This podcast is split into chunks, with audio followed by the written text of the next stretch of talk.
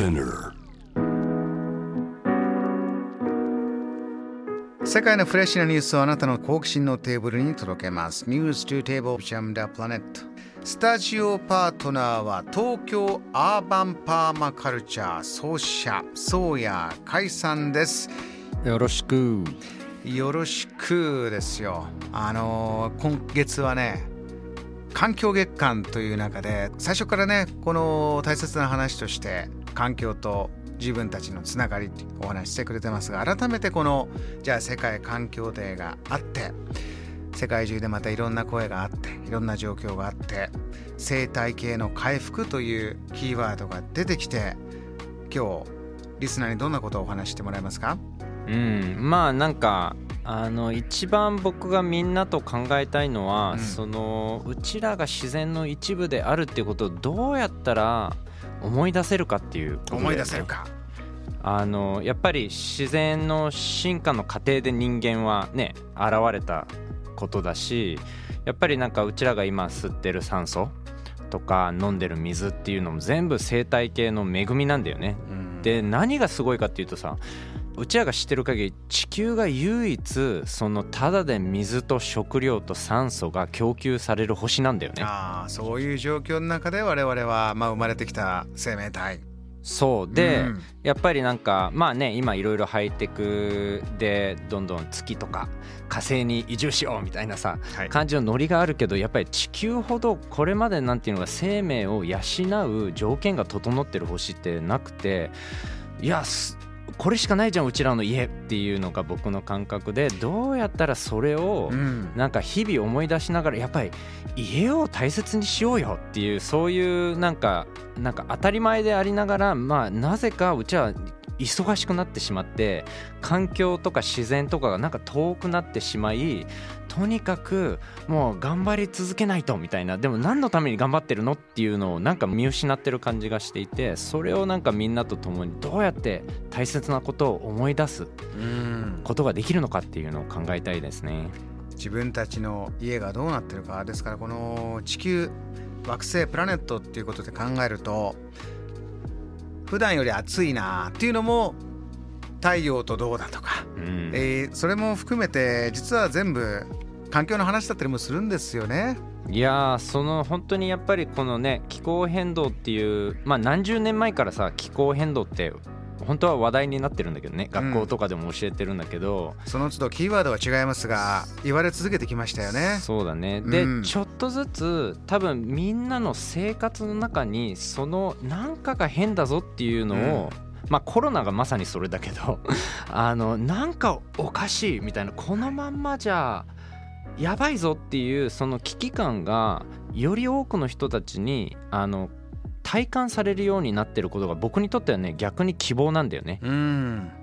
でそれがまさにうちらと自然とのつながりだからもちろんなんかそのね森の中に入ることとかなんかあの桜を見に行く時とかっていうそういうちょっと喜びの自然とのつながりもあればやっぱりなんかあなんか梅雨がずれてきたぞとかなんか猛暑が来たぞとか台風が多いぞっていうそういうなんか危機からもあうちらは本当に自然と共に暮らしていて自然の一部ででやっぱり自然との関係性があのいい関係だとすごい豊かになれる。え。でも自然の仕組みを崩してしまうとやっぱり自然もうちらも一つって考えると自然が崩れるとうちらの健康とかうん。安心とかが崩れてしまうっていうそういう流れをなんか今はもう全人類が感じてるんじゃないかなっていうのをああそういう時代だって思っている。宗谷さんおっしゃるように僕らが子供の時も学校の授業で教わった問題がありましたしもっとその前から、えーいろいろな形でじゃあメッセージがあったり、えー文学があったり、まあ、映画もあったり、えー音楽もあったり、えーまあ、それに限らないですね。ジャーナリストもそういうリポートを出したりうん。リサーチがあったりしましたが、そこでじゃあ10年20年30年40年積み重なってきた中でもちろん改善されてきた環境もあってで今の問題というのはここなんだというのがまた研究が進んでるんだと思うんですがまず宗谷さん今こう僕たちがじゃあ気候環境大きな言葉の中でまずここを目向けると気づくよ気づきのポイントがあるよというのはソヤさんどこに感じますか？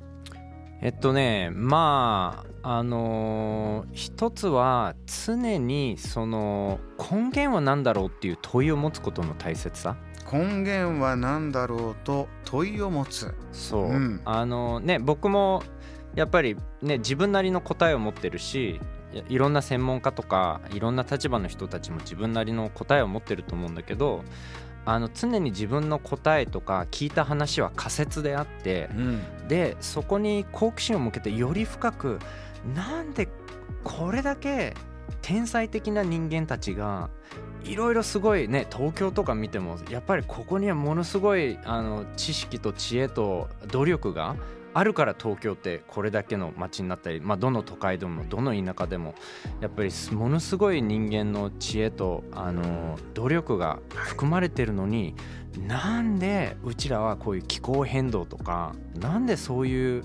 本当に命に直結する一番子どもたちの未来を影響するそういう根本的な問題が解決できないんだろうっていうところに、うん。あの常にそこの問いを持ち続けることがすごい大切なんじゃないかなって僕は思ってる。これは